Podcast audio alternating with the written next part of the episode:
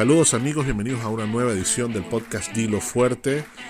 En primer lugar quisiera disculparme por haber estado ausente durante tantos días. Han sido unas semanas y unos meses de bastante ocupación laboral y académica y por eso he estado alejado de aquí del podcast, pero bueno, aprovecho también para agradecer por el cariño y por el apoyo que muchos amigos me han dado y que me han ofrecido pidiéndome que vuelva con este hermoso proyecto que lo hacemos con mucho cariño y con mucha ilusión para todos ustedes.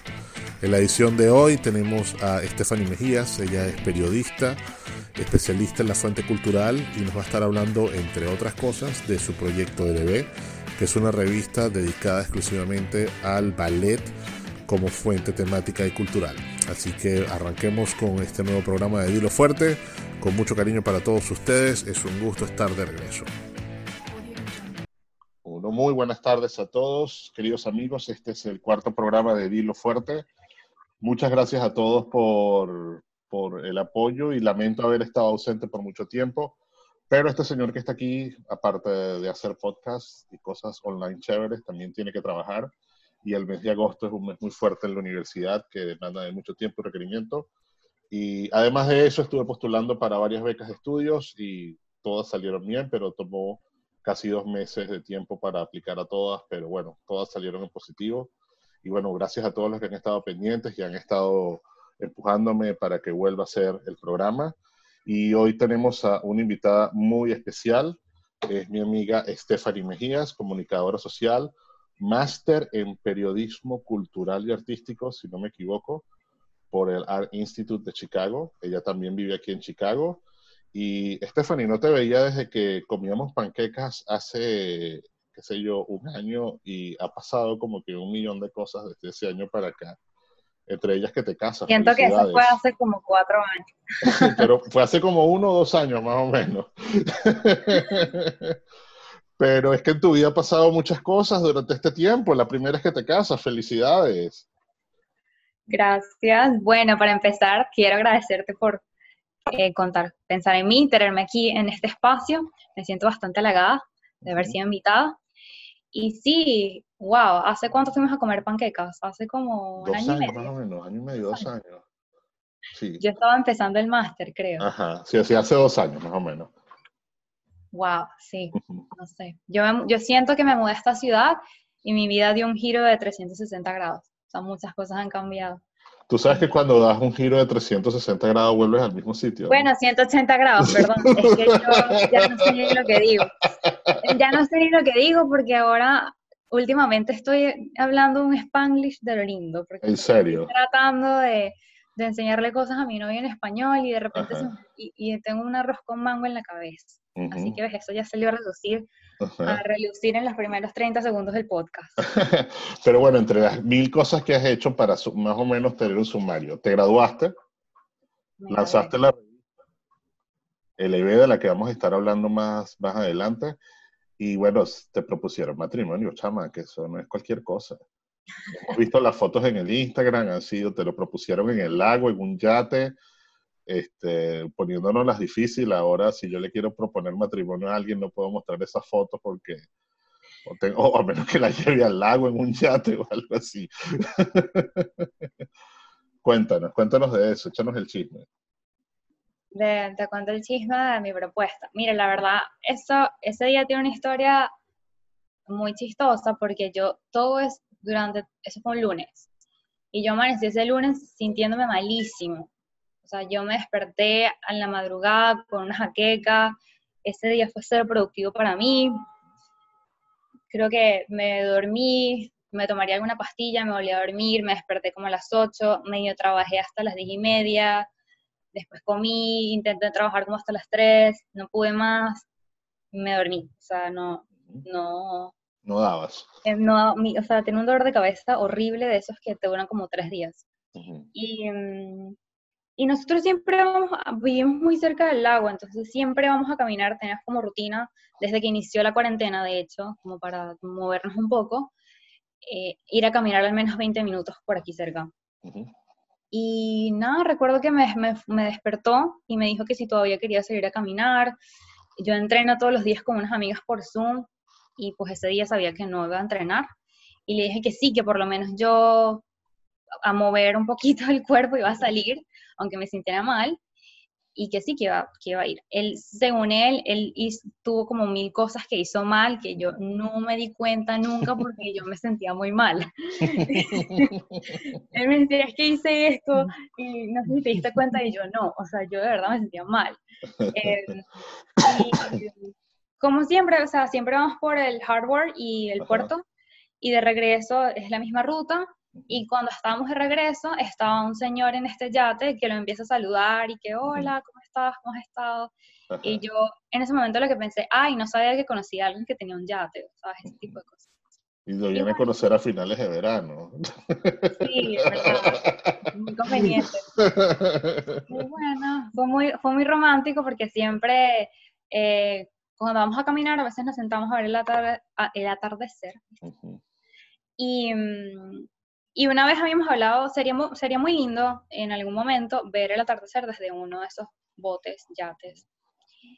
Entonces me dijo que ese día me iba a llevar a que viera el atardecer desde un yate. Y bueno, y después me dio el anillo y ya lo demás. Ay, qué belleza. Lo ves en, los videos de Instagram. Qué bueno, qué bueno. ¿Y ya, ya tienen fecha para la boda? Todavía no han decidido. Sí y no. O sea, eh, nos vamos a casar, es la primicia aquí en el podcast. Oh, wow. Eh, nos vamos a casar el 10 de octubre por el civil, ah, aquí en Chicago. Sí. Em, y pues ya una boda quizás por la iglesia y eso con mi familia en un mundo 2022, perdón, perdón, es que vivo en plena avenida Belmont. No te preocupes por los ruidos de fuera, la gente lo entiende. Ok, bueno, nos vamos a casar, será después del que el mundo esté Esto pase. COVID, ajá, en el 2022, probablemente. Y mm, bueno, nada, muy emocionada. Todavía no me lo puedo creer, pero bueno. Qué chévere. Bueno, te felicito, los felicito a ambos y les deseo lo mejor.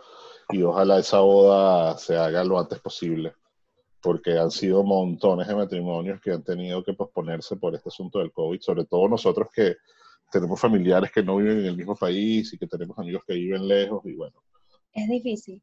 Es difícil porque, porque de hecho queremos hacerlo en un punto intermedio. O sea, no va a ser ni en Venezuela ni acá. Y pues por los momentos no sabemos cuándo sea viable viajar a México, por ejemplo. Y también sabemos que hay familiares por su lado que no probablemente no van a poder viajar por temas de salud, de edad. Entonces, por eso decidimos hacerlo de esta manera, el civil en Chicago, y pues ya la otra boda del eclesiástico en algún punto intermedio más adelante. Y bueno, en octubre, porque yo, como tiene que ser afuera, al aire libre, esta que está aquí no quiere estarse congelando en un lado, entonces lo más pronto posible mejor, porque yo estoy traumatizada, o sea, para mí que en, en Halloween del año pasado haya caído esta nevada, o sea, para mí octubre ya es un mes que hace muchísimo frío. Sí. Entonces, bueno, pero lo, importante es que sea cual sea la fecha o el esquema, he put a ring on it, como dice Beyoncé. Sí. Ya tienes el anillo, ya eso, eso va para adelante. Mira, cuéntanos otra. Dime, dime. No, no, dime, dime, ¿qué me ibas a decir? No, que yo le decía que este cuerpecito tropical no, no va a estar ahí en noviembre, en diciembre, con frío, no importa cuántos calentadores me pongan. bueno, o se van a Las Vegas también, pueden hacer el matrimonio en Las Vegas como hacen mucha gente aquí. No está mal. Eh, se montan en una, en una moto o se van a Las Vegas y hacen su matrimonio ahí en la capilla de Elvis. Nunca he ido a Las Vegas. En serio, yo tampoco he ido nunca a Las Vegas, pero Debe ser divertido casarse allí y más rápido. no sé qué tan... Sí, bueno, creo que no sé qué tan rápido o sea. Bueno, aquí creo que tienes que tramitar una licencia, sí es mucho más rápido. Tienes Sí, ahí creo que te casan así con... No necesitas nada. Y creo que divorciarse también es muy rápido, eso he escuchado. Que, o sea, la gente se casa en Las Vegas y se divorcia en Rino. Va, se casan y se casan el viernes y el lunes ya están divorciados. Stephanie, cuéntanos otra cosa. Este, eh, hay este proyecto que estás lanzando que se llama LB. Este, cuéntanos un poquito de dónde surgió, cuál es el objetivo, qué estás haciendo con él. Échanos el cuento y por qué es importante que la gente lo lea y dónde podemos leerlo. Bueno, el EB en verdad es una idea que yo vengo cocinando desde hace un rato largo. Yo quería sacar este proyecto en Venezuela, de hecho. Estudié comunicación social en Venezuela y yo siempre, o sea, veía con preocupación que no se le daba el trato a la fuente de cultura que yo quería que se le diera. Y yo tuve la oportunidad de trabajar con Daniela Chirinos, que tú la conoces, ella era la editora de Cultura de Notitarde. Em, pero en mi mundo ideal, en mi cabeza, yo sentía que debía haber espacio para la danza, para las artes visuales, para la música, para el teatro, y que tenía que haber una persona especializada en cada una de esas áreas, no una persona tratando, porque por, ¿sabes? Por muy buen trabajo que estuviese haciendo, creo que, que, eso era lo que le hacía falta a la cultura y bueno, que obviamente hubiera, ¿sabes? Más espacios para hablar y escribir de cultura, etc. Eh, cuando llego a este máster, una de las cosas que más me gustó, que era precisamente lo que yo estaba buscando, es que éramos solo seis estudiantes y cada uno tenía, traía un, como un área de expertise y tenía un enfoque muy delimitado. cuando, hablas de, cuando hablas de este máster, ¿te refieres al máster? Ah, el máster que hice, sí, yo luego me mudo a Chicago porque eh, yo quería especializar, yo me gradué de comunicadora social eh, salté por muchas plataformas. Fui ancla de televisión del noticiero en, Ecovisión, estuve en Notitarde, traje para Senda Veledo, hice muchas cosas, pero luego me di cuenta que yo lo que quería era escribir sobre, sobre arte y sobre danza en específico. Entonces estaba buscando un máster que me ayudara como a pulir eso y llegué a, la Escuela de Arte de Chicago. Y allí hice un máster en periodismo de arte se llama New Arts Journalism. Y bueno, cuando estábamos ahí, eh, como te decía, cada quien traía, eh, yo escribía sobre danza, tenía un compañero que éramos los únicos latinos, él, era, él es de México y escribía sobre música eh, latina, como esos ritmos latinos. Había otra amiga que escribía sobre música experimental.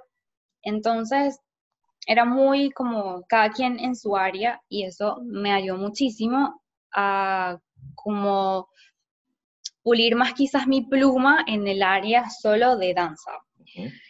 Y yo pasé dos años de, mi vida escribiendo sobre danza y aprendiendo de mucha gente. Y fue cuando decidí crear este proyecto porque aunque llegué a Chicago, que es una ciudad gigante donde hay decenas de escuelas, donde hay compañías de danza, seguía viendo que hay como un vacío en la parte de cultura, en los medios, sobre la danza. O sea, como que no, en los medios no hayan dónde meter la danza, si meterlo como entretenimiento, si meterla como, ¿sabes? Eh, se, se, habla, aquí se habla mucho de música, mucho de teatro, mucho de musicales, de la ópera también se habla muchísimo, pero del ballet como tal, de la danza como expresión artística, se habla muy poco en los medios. por no decir nada. Yo creo que, no encuentran cómo catalogarla. O sea, a veces la tratan como entretenimiento, otras veces como arte. Entonces dije, ok, voy a hacerlo. Lo voy, a, voy a crear yo un espacio en el que pueda hablar sobre danza y estoy segura que hay otras personas que también están interesadas en escribir sobre danza que les gustaría tener un espacio para hacerlo. Y pues así fue como inició este, este proyecto. Y mm, mi idea es sacar una... vive, o sea, existe de manera online. En la, la, página es eh, www.lbmagazine.com. En Instagram también como lb Em, underscore magazine, piso, LB piso magazine. Y mm, bueno, quería sacar, o quiero sacar, porque apenas tengo la primera edición del verano, em, una edición impresa por temporada. verano, otoño, invierno, primavera y otra vez verano. Entonces ese, ese es el objetivo.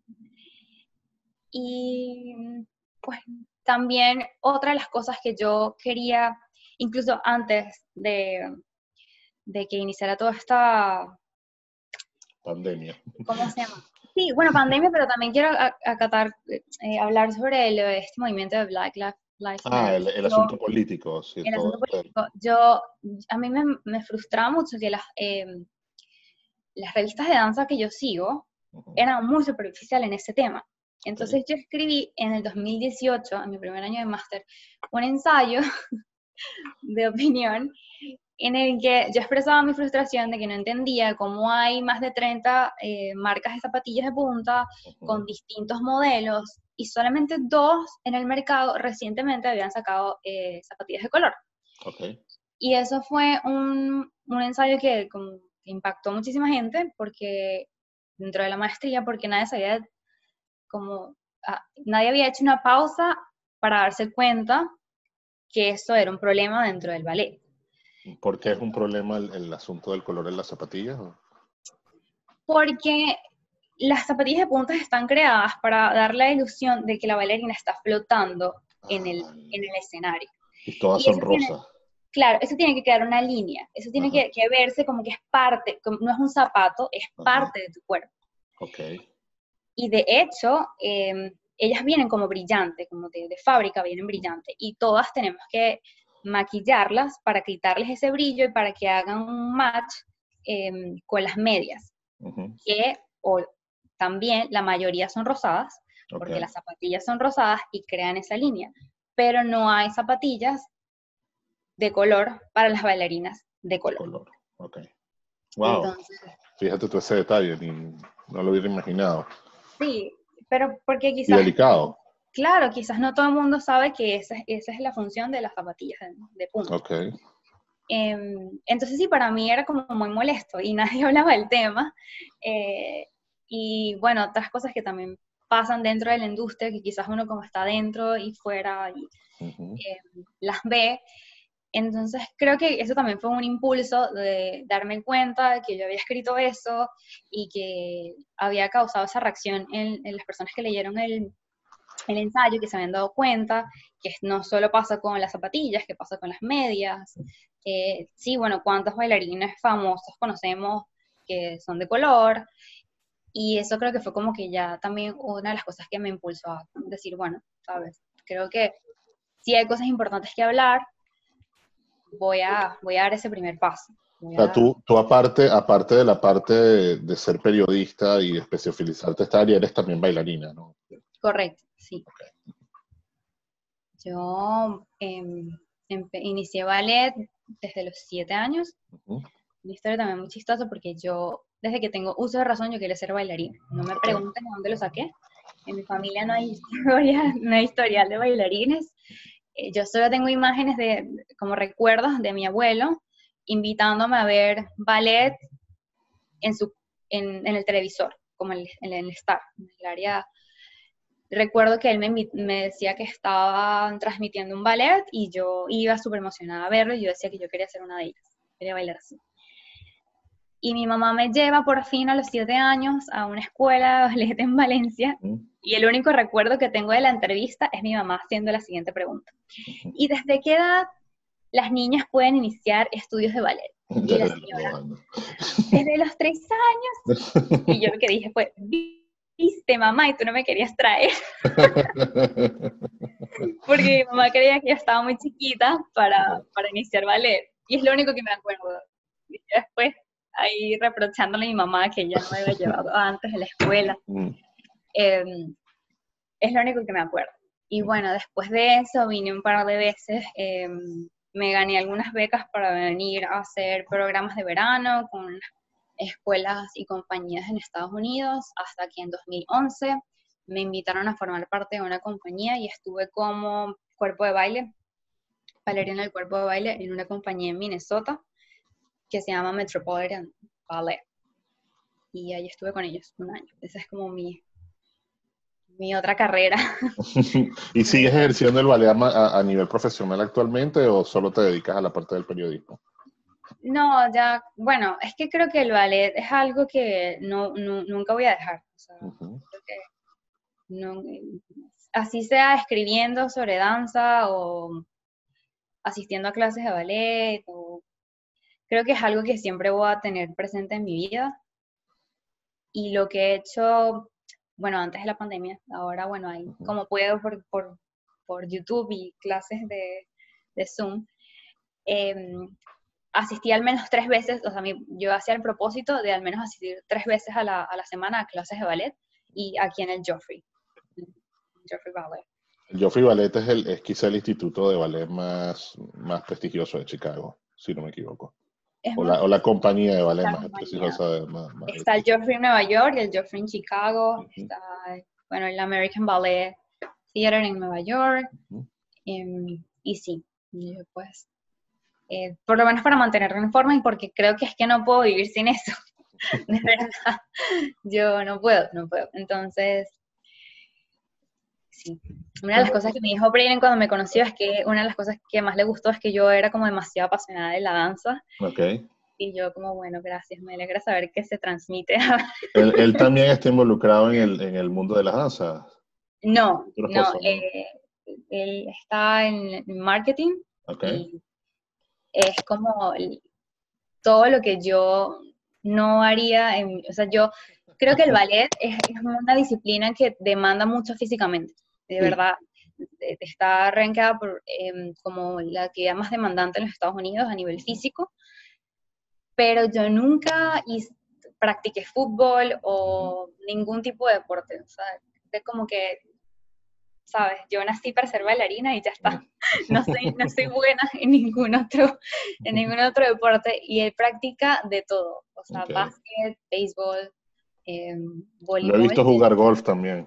Golf tiene un producto, vende un producto em, de voleibol, o sea, creó todo un mecanismo para hacer que em, el setup del, de la malla de voleibol y el core fuera más, más fácil. Okay.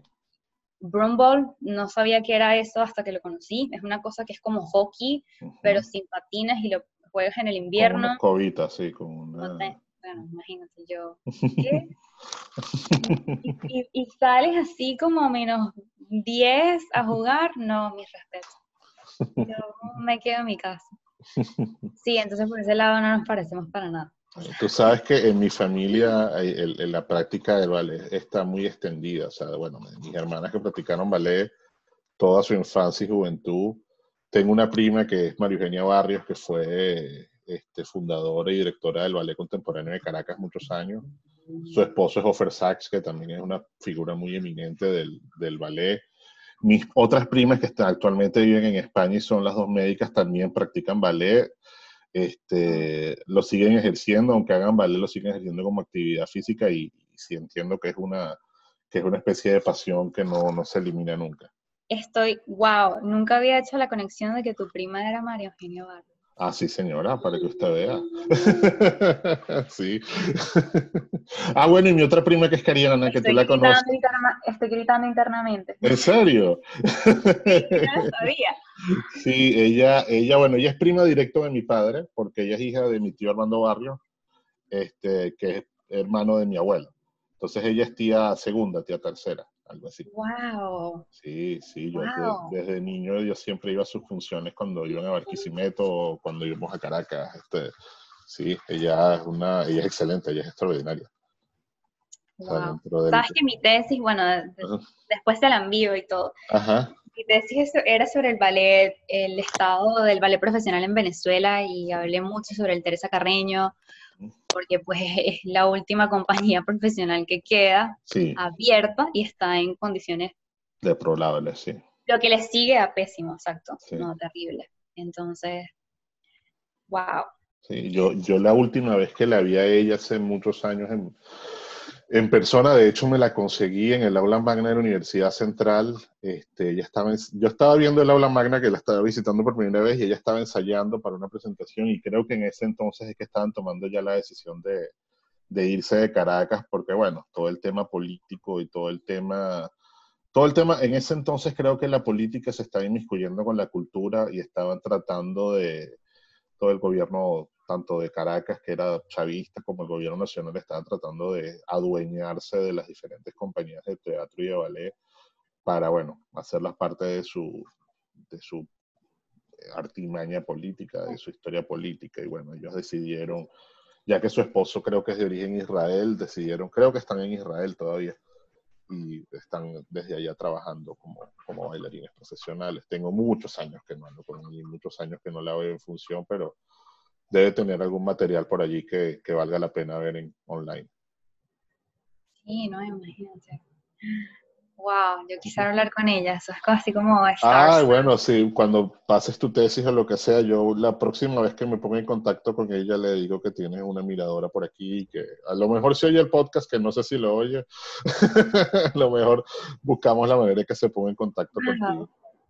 O programamos a que la visites a una presentación en Israel o algo así, sería fenomenal. Y otra prima que tengo que también es amiga tuya es, Cariana, pero Cariana no es tanto ballet, Cariana es más danza, tengo entendido. Sí. Yo, ella, ella estuvo en Cristina, en Cristina Gutiérrez, yo la conozco de ahí, creo. También tengo mucho tiempo sin hablar con ella. Ella está ahorita en Barcelona. No, no sé si está practicando ballet o no, porque bueno, entonces que cuando uno emigra, uno se, la vida cambia mucho. Es, duro, sí. Yo, no sé. Yo también me tardé un par de meses en volver. En volver al ballet, pero tú fuiste inmediato. Tú más bien fue que no, o sea, no, no, duraste nada en decir, bueno, vuelvo al ballet, no me importa nada, así me cueste lo que me cueste. Sí, de hecho yo por temas médicos no podía. O sea, el tiempo que yo estuve desde que llegué a Chicago sin hacer ballet fue porque el médico me dijo, no puedes hacer ballet. Okay. Y yo como que o sea, por fin ya yo, ya yo soñaba con ir a hacer clases otra vez. Yo la primera vez que estuve en Chicago, de hecho, fue en 2011, cuando yo estaba viviendo en Minnesota. Y mi, mi bailarina favorita, o una de mis bailarinas favoritas, vino a Chicago a presentarse con el American Ballet Theater. Y yo obviamente tuve que venir claro, a, a Chicago por un fin de semana. Eh, y fue la primera vez y me encantó e hice una clase en el Joffrey en ese momento. Entonces ya cuando yo supe que había sido aceptada el máster, ya yo me había planificado mi vida de que yo iba a estudiar, y iba a ir al ballet, iba a trabajar en la universidad. todo planificado. Ahora que mencionaste el tema médico, hay otro tema del que tú comentas mucho en las redes sociales, este, si, quieres conversar de ello, este, tiene que ver con una condición física. Eh, si, si lo puedes ilustrar, yo sé que has hablado de ello, pero no tengo mucho conocimiento, pero ahora que lo mencionas, tú también estás apoyando una causa este, sobre una enfermedad que, que, es bastante, de la que se habla muy poco, pero que es bastante común. Ah, cuéntanos. Yo, yo me tardé también mucho en hablar sobre eso, porque creo que uno como mujer, no sé, es como a quién le importa. Eh, o es algo muy de uno, que cosas que no pasa, que le toca pasar. Pero me di cuenta que había muchísima desinformación al respecto y que a muchas mujeres le, le pasa, y sobre todo en Venezuela o en, en, quizás países latinos, creo que hay menos información todavía. Em, ¿Cómo se llama la, la enfermedad, la condición? Endometriosis. La endometriosis es una, es, una condición en la que em, el tejido, hay un tejido que se parece al endometrio, que no es, no es, el mismo, que se forma en las paredes del útero o afuera, o en cualquier parte. Se puede formar incluso hasta en el pecho, es, es como se forma ese tejido que no se debería formar en otras partes del cuerpo. Y mm, bueno, yo, la manera en que la descubrí fue muy extraña o muy drástica quizás, porque yo me mudo a Estados Unidos, me mudo a Chicago y tenía como que dos semanas de haber llegado y me desperté un día con un dolor horrible, pero no te puedo explicar lo horrible que era, yo no me podía ni mover del dolor, eran como las 3 de la mañana, 4 de la mañana, no sé, y yo pensaba que tenía apendicitis, porque era un dolor horrible, que no me podía mover y dije, ok, esto tiene que ser apendicitis. Y cuando fui al médico, me hicieron un ultrasonido y se dieron cuenta que tenía, ellos primero lo catalogaron como un teratoma en el eh, ovario derecho, que era un quiste gigante de 10 centímetros por 10 centímetros. Wow. Y sí, y luego también he tenido un millón de temas, un millón de problemas con el tema seguro, porque ya eso lo podemos hablar más adelante, los seguros no le brindan como cobertura a las mujeres cuando se trata de problemas con su aparato reproductor. ¿En serio?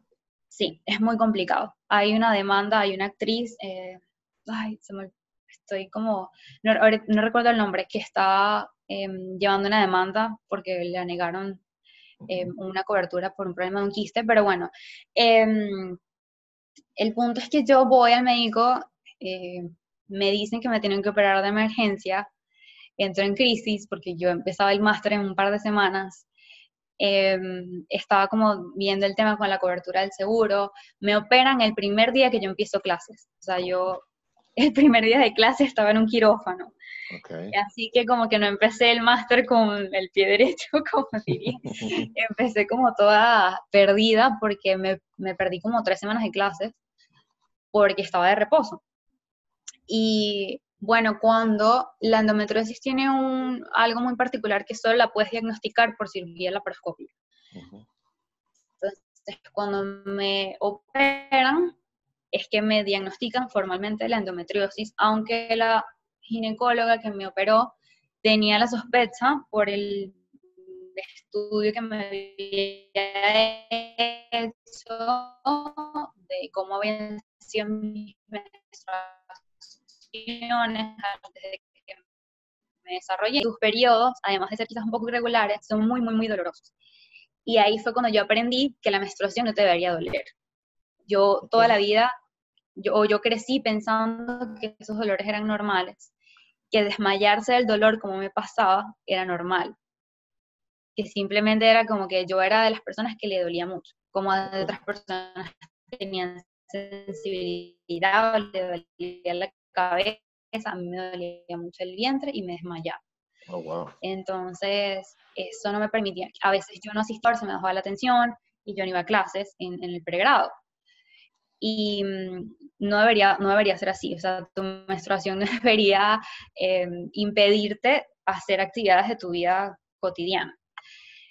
Entonces, bueno, así es como me di cuenta que tenía endometriosis, que descubrí que tener una menstruación dolorosa no es normal, que empecé a investigar más al respecto, que em, empecé a, de hecho, yo siempre hablo de eh, terapia del piso pélvico porque fue una de las cosas que creo que marcó un antes y un después en mi vida. Cuando mi ginecóloga me dice, deberías tratar eh, o probar las terapias del piso pélvico. Yo tampoco... se tratan esas terapias? Exacto, no tenía ni idea de que era una terapia del piso pélvico. Entonces yo voy a mi primera consulta bien asustada, eh, pero lo que ellos hacen es que Así como cuando tienes una contractura muscular o, te duele mucho la espalda y te hacen presión en ciertos puntos para que tus músculos se relajen, eso mismo tiene que suceder con el piso pélvico. Entonces hay un montón de ejercicios como ejercicios de respiración, eh, posiciones de yoga que ayudan un poquito tenso este músculo, esos músculos del piso pélvico no, no, no, te los puedes tocar. Em, y pues empecé, ella como terapeuta hace un release, o sea, presiona ciertos puntos para que los músculos se relajen. Hacemos muchos ejercicios de respiración y, ella utiliza, en mi caso, esto obviamente mi, caso particular es el tratamiento que yo llevo con ella, eh, me coloca las copitas, eh, me hace cupping. Y eso me ayudó mucho porque mis músculos, como estuvieron, su mecanismo quizás o su reacción ante el dolor era contraerse aún más. Mis músculos no sabían cómo relajarse. O sea, yo, ella me, me pedía que hacer contraer y relajar y yo como que ahí había algo que no estaba funcionando bien. Em, entonces eso me ayudó un montón, me ayudó un montón. Luego aprendí que muchísima gente em, acude a las terapias de piso pélvico cuando tienen quizás endometriosis, cuando están embarazadas, eh, por temas de salud sexual, em, o sea, un mundo nuevo al que yo entré gracias a la endometriosis y dije, wow, o sea, esto es algo súper, es lo máximo. Además que mi terapeuta es súper chévere. Mm, y cuando yo dejé de ir por el tema de la cuarentena, ella de hecho me enseñó cómo hacer yo la terapia yo misma, yo misma. entonces yo no la hago, antes iba todas las semanas, dejé de ir, iba, luego iba cada 15 días, una vez al mes y así. Entonces ahora la hago cuando siento que la necesito. Pero, estos ejercicios son, a ver, o sea, la relajación la haces exclusivamente en el área del piso pélvico o es todo tu cuerpo orientado a, relajar el piso pélvico? Haz de cuenta que ya eh, te pide o, la parte de la respiración, tú tienes, siempre me decía, em, inhala y imagínate que estás contrayendo, aguantando las ganas de hacer pipí. Y cuando exhales, como que baja, es como cuando irías al baño, como que relajas. Entonces es como quizás para tener un poco, hacer más, hacer conciencia de que esos músculos están ahí, sentir cómo se mueven. Em, y el tema de las copitas también. Y también eh, hay, mm, ella la llama como una varita para hacer tensión, presión en esos puntos en los que duele, porque cuando hace el tacto hay, hay, hay partes en las que duele porque los músculos están tensos. Entonces, bueno, increíble. Eso me ayudó muchísimo em, a mejorar mis síntomas, porque después de que me operé, mi primera menstruación fue como, wow, o sea, no, no como nueva, no tenía ningún tipo de, sí, no tenía ningún tipo de dolor. Oh. Em, fue como, o sea, a pesar de que mis músculos seguían contraídos, fue, una, fue la mejor menstruación que he tenido en mi vida. Esa y como las dos que siguieron. Em, pero luego en mi caso, yo sí continué, eh, porque aunque te operes, siempre como vuelve, esos tejidos se vuelven a formar. Entonces en mi caso yo volvía a formar quistes y ahí es cuando entra en juego la terapia del piso pélvico, aunque yo inicié em, apenas me operé las terapias, creo que ahí fue cuando en verdad sentí la mejoría, cuando otra vez tuve los quistes y cuando iba a terapia, que de verdad yo pasé de sentir como ese dolor a no sentirlo. Porque antes de yo despertarme em, esa primera vez con ese dolor horrible, yo venía presentando como un dolor en la espalda baja y yo como me acababa de mudar, yo juraba que era que yo había hecho un mal movimiento moviendo cajas. O sea, dije que era eso. Y luego me di cuenta que no, que estaba relacionado a, ese dolor que me daba por la endometriosis. Pero sí, mucha gente no, no, sabe, es que la única manera de detectarlas es a través de la cirugía. Y sí, solo puedo decir que no es normal, no es, no es, normal tener una menstruación tan dolorosa, tan abundante tampoco. Okay. Y bueno, estar atentos. Seguir hablando del tema porque también, perdón, iba a estornudar. Puedes estornudar, tranquila, no pasa nada, somos humanos. Ahora, ahora, los ojos me van a llorar.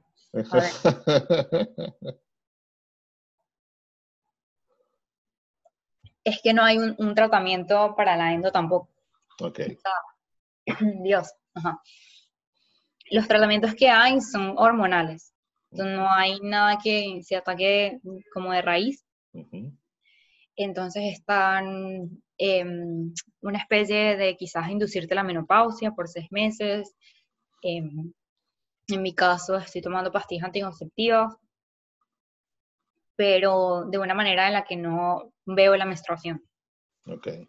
Entonces mantengo como mis hormonas a un cierto nivel para que como que sí, según la doctora, vamos a ver si esto de alguna manera evita que los quistes se sigan formando, pero no hay nada que ataque el problema de raíz porque es que no hay suficiente información sobre por qué sucede. Se origina el endometriosis, entonces hasta que no descubran cuál es la causa o por qué se origina, pues obviamente está un poco difícil que puedan atacar el tema de raíz. Y pues sí, es, bastante complicado. Está el tema entonces de los seguros aquí en este país, que no cubren este tipo de problemas. Em, no todos los ginecólogos están especializados en endometriosis. Y, y, es complicado, es complicado quizás encontrar a un ginecólogo que se especialice en el tema y que te pueda ayudar de acuerdo a tus síntomas, porque entonces cada, cada paciente es distinto, obviamente, y cada, antes incluso, porque ahora ya no es así, se catalogaba la endometriosis por etapas, eh, que si estabas en, en, etapa 1, etapa 2, etapa 4, etapa, 3 o etapa 4. Em, pero los síntomas varían mucho y, como la enfermedad como tal también es muy distinta, no, no hay relación entre quizás los síntomas y el nivel de la enfermedad, entonces ya eso como que no se usa. Si, si, alguien, si alguien tiene curiosidad para averiguar más sobre el tema, indagar más sobre el tema, ¿qué, ¿qué, sitio le recomiendas que visite? ¿Qué página web? ¿Qué libro? ¿Qué revista? Qué, ¿A dónde se puede tener información de referencia sobre este tema? Bueno, como yo lo descubrí acá, la mayoría de la información, por no decir que toda, eh, la encuentro en inglés. Entonces, yo sigo unas cuentas que se llaman Endo What, Endometriosis Submit, um, Chicago Endo. Hay una cuenta de una chica que se llama Life Above Endo, que fue como la, eh, una fundadora de um, un website para brindar recursos a mujeres que, estudien, que, estén pasando por, por, esta situación, que sufran de endometriosis. Em, entonces ella creó un, este website se llama The Endo Coalition y creo que el Instagram es arroba theendo.co.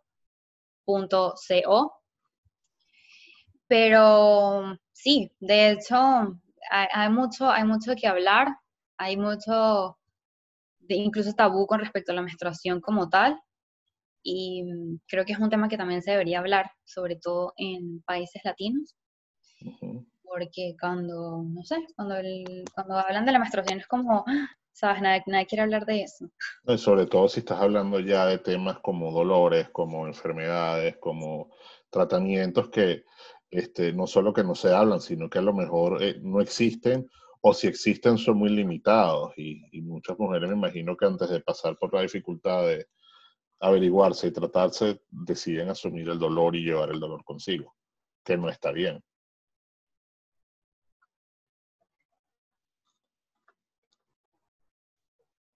Ay, ¿te tengo todavía?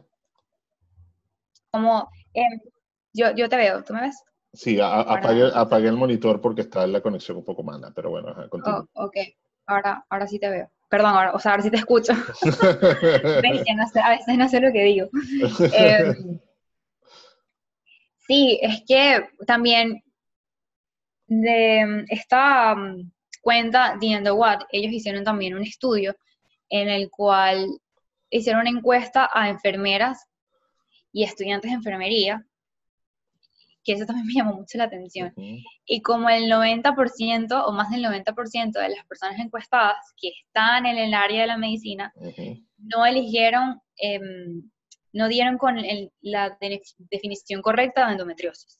Oh, Entonces el problema también viene desde que hay poca información en los estudiantes de medicina, en, ¿sabes? en esa área de la medicina como tal. Y es difícil quizás para otras personas que, que su médico o su ginecólogo como que conecte quizás que probablemente sea endometriosis. Okay. Quizás mi experiencia, no, obviamente no estoy diciendo que los médicos allá afuera no estén actualizados, pero, pero creo que eso es como uno de los problemas, que, que todavía falta mucho por, por decir, por estudiar, por informar. Entonces, es un tema delicado. Y hay que empezar también por normalizar que la menstruación es una cosa que, que a las mujeres nos pasa y que tenerla, ahora que yo no la tengo, porque no, que, estoy en un tratamiento para no tenerla, es algo que denota que está saludable. O sea, tenerla todos los meses debe ser algo que te traiga alegría, aunque no, los síntomas no sean los mejores, es un síntoma de verdad de que eres una mujer saludable, de que las cosas con tu cuerpo están bien. Y uno, yo también crecí con eso, uno como que la relaciona con todo lo contrario, es como, no, es, o tu enemigo del mes está por venir, te vas a sentir súper mal y uno pasa todo el mes predispuesta de que esa semana va a ser la peor semana de tu mes, porque te vas a sentir horrible y en verdad no tiene por qué ser así. No debería ser. Entonces creo que cuando cambiemos eso, cuando aceptemos que es algo normal, que en la familia se pueda hablar de eso normal, que no sea como que, ay, la primita menor se desarrolló y nadie, entonces todo el mundo se está haciendo los locos, nadie quiere hablar del tema, no sé qué, ¿sabes? es, algo que es, parte de, uno y ya, claro. y listo. Claro, o sea, no, no, no, debería ser tabú, menos a estas alturas del, del partido, ¿no? Que se están liberando tantas cosas, que se están aceptando tantas cosas, que se están no solo no solo, o sea, si se están aceptando y si se está abriendo el mundo a conductas sociales, a, elecciones sociales, a maneras de ver la vida, temas de salud y temas físicos y biológicos no deberían apartarse de eso tampoco. Es decir, tendremos que, tenemos que estar abiertos a todo y saber que todo es parte de la humanidad, no parte de nuestro ser. Claro. Es que yo como lo veo, es que si no se habla de la menstruación, ¿cómo entonces te das cuenta que hay algo que está mal? Como en mi caso, o sea, en mi caso yo nunca hablé, yo toda la vida creí que mi dolor era normal porque no lo hablaba con nadie, o sea, como que nunca fue un tema en que yo hablara con mis amigas o con mis tías, por ejemplo. Entonces, no fue hasta que casi pensé que... Es, lo, que, es, algo similar a lo que a los hombres nos ocurre con el tema del, de la próstata, de la, claro. cáncer de próstata y la manera de que es como se revisa de manera, de manera introspectiva, a muchos hombres no les gusta hacerlo o se rehusan a hacerlo. Pero es algo que te tienes que hacer y es algo que, que es por tu salud y por tu propio bienestar. Exacto. Sí, bueno. Yo creo que este es el año del, cambio. Esperemos que ¿Qué, ¿Qué opinas de este año? ¿Cómo te dio a ti este año pese a todas las cosas? Bueno, sé que te han pasado cosas buenas, pero tú eres de las que ha visto el año con, con, optimismo o eres la que ha visto el año como que, que se acabe ya este tema. ¿Cómo estás viendo tú toda esta situación? ¿Cómo lo ves desde el punto de vista filosófico? ¿Cómo te sientes? Mira, buena pregunta. Yo creo que este, este es el año en el que la, o sea, la sociedad, la humanidad tiene que despertar. O sea, creo que si con este año no, no, no lo hacen, no sé qué, qué más va a venir. No creo que el 2021 sea mejor si la gente no despierta. Que veo muchas cosas en Instagram como que ya, o sea, que vamos a saltarnos y ya todo el mundo en el 2021, pero ¿qué te sirve llegar al 2021 si está por terminar el 2020 y hay cosas que no has cambiado, que no has visto, que no has aceptado? Em, Cuando hablas de despertar, ¿te refieres a qué exactamente?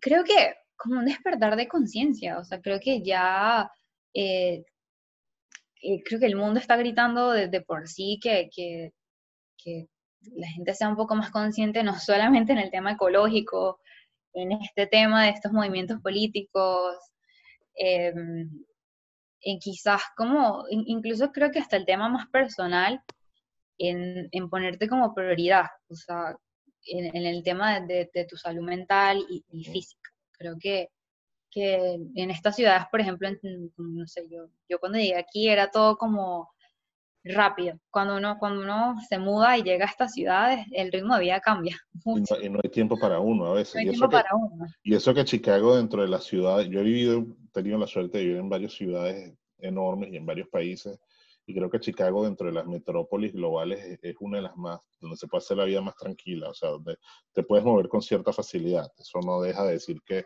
no tenga sus complicaciones. Pero sí, e, ese ritmo de vida nos estaba matando quizás o nos estaba deshumanizando.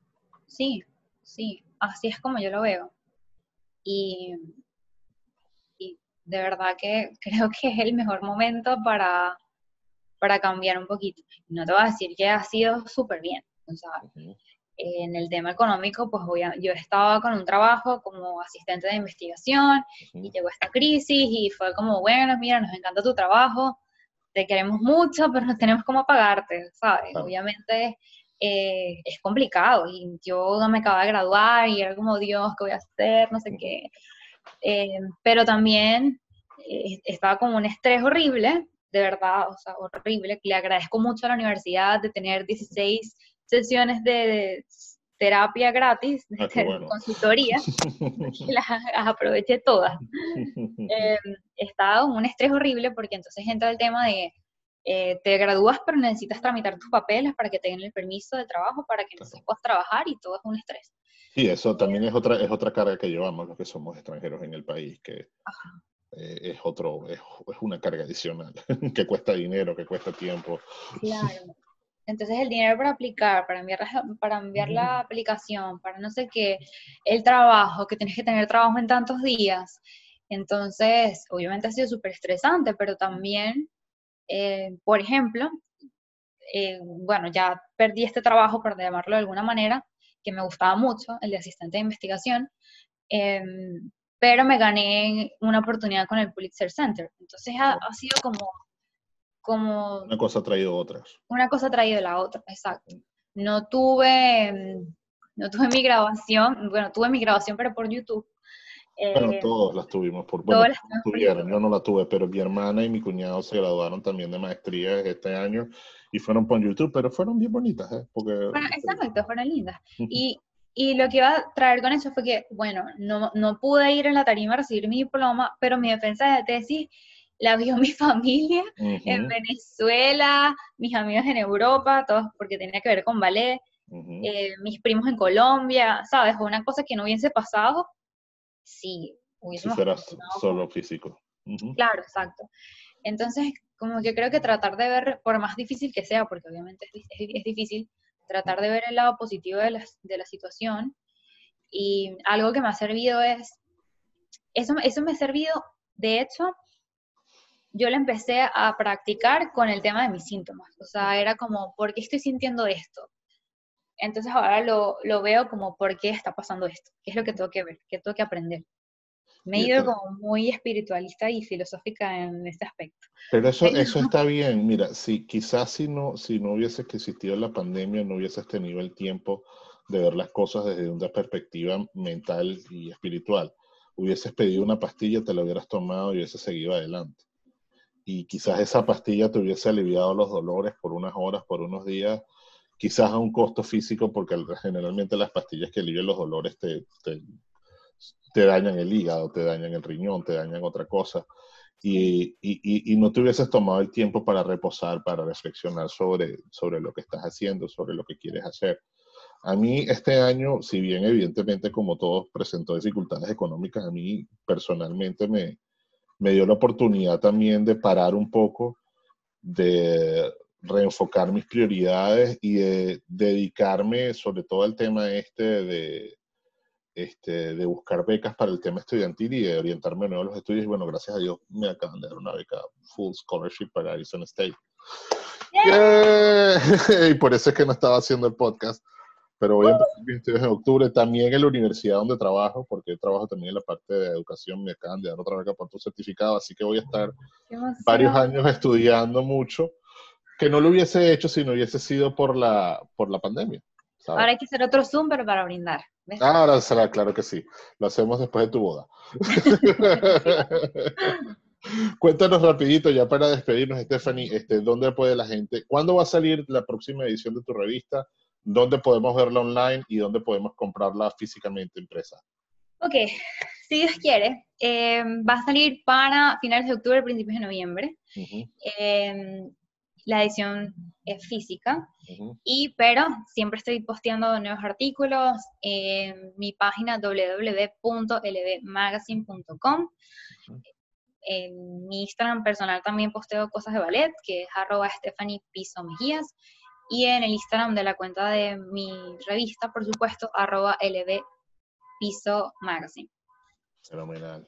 Stephanie, ya para irnos, ¿algún libro que nos recomiendas? ¿Alguna lectura que nos recomiendas? ¿Alguna revista que valga la pena echarle un ojo? Ay, yo iba a decir una revista de ballet. Te, lo digo porque es que tengo mi audio, el crédito ahora y tengo que elegir un libro para, este, para esta semana. ok, a ver, un libro. Wow. Em, te puedo decir que una, una, revista es la de Point Magazine, obviamente. Lo lo del libro, o sea, es que actualmente estoy, estoy, leyendo un libro que se llama Outsmart Endometriosis, entonces obviamente no tiene mucho que ver, es muy específico, pero, pero habla, habla también de este tema de como la importancia de escuchar a tu cuerpo y como de combinar la nutrición con, ¿sabes? Este tipo de cosas. Em, entonces es muy específico puedo comenzar en otro que no sea tan específico. No, tranquila, pero ya las personas que se sientan con, con ganas de leer sobre la endometriosis ahí lo tienen, es una gran recomendación. Sí, obviamente ya va más, más, más, más inclinado al, al, tema de como que, bueno, ¿qué hacer para mejorar tus síntomas, sabes?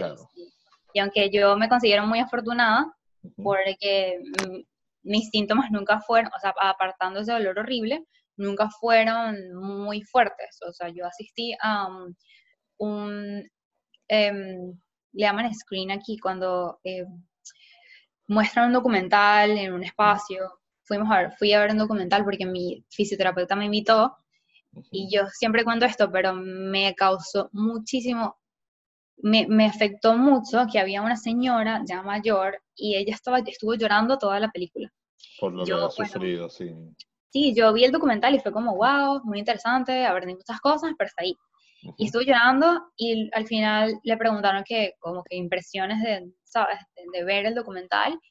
Y ella, eh, su respuesta fue que ella había decidido convertirse en enfermera porque ningún médico nunca pudo dar con lo que ella tenía y que ella pues quería o sea, estudiar enfermería y convertirse en enfermera para ser ella misma quien descubriera o descifrara qué le pasaba a su cuerpo.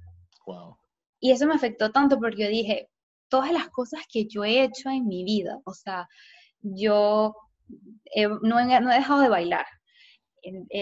dije que quería irme al extranjero a hacer un máster de periodismo en arte y lo hice. Que quise escribir, sacar una revista y no, sabes, a lo mejor no es la revista más importante del mundo, pero, pero la sacaste. Pero la saqué.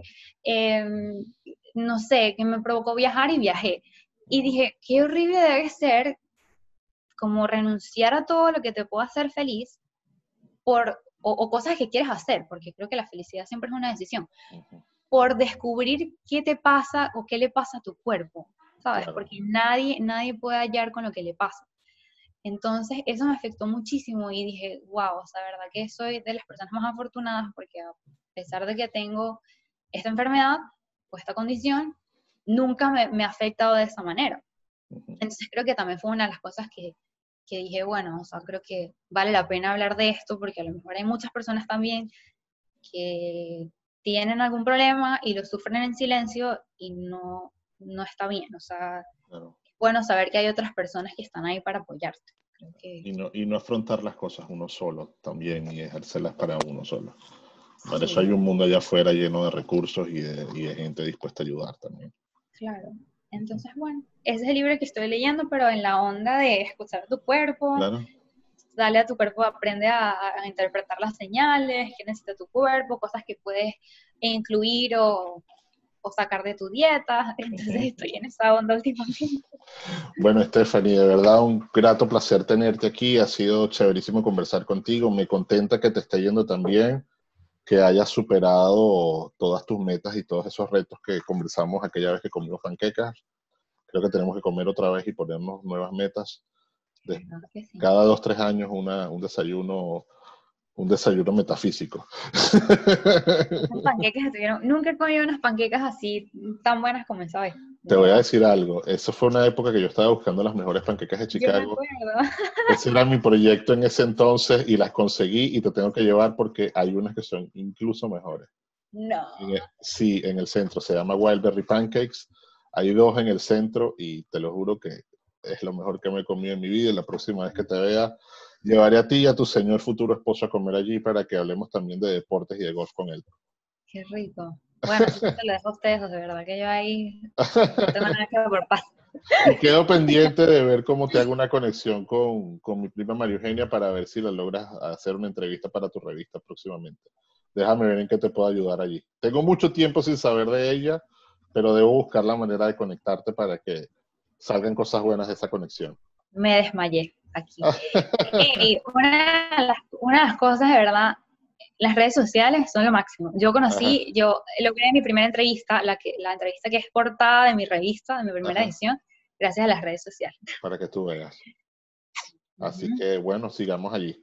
Un abrazo grande, Stephanie. Muchísimas gracias por todo. Te deseo lo mejor y estamos en contacto, ¿ok? Gracias, grande. Hasta la próxima. Y bueno, a todos, gracias por estar allí, gracias por apoyarnos, gracias por seguir adelante y bueno, nos vemos la próxima edición de Dilo Fuerte. Bye bye, everybody.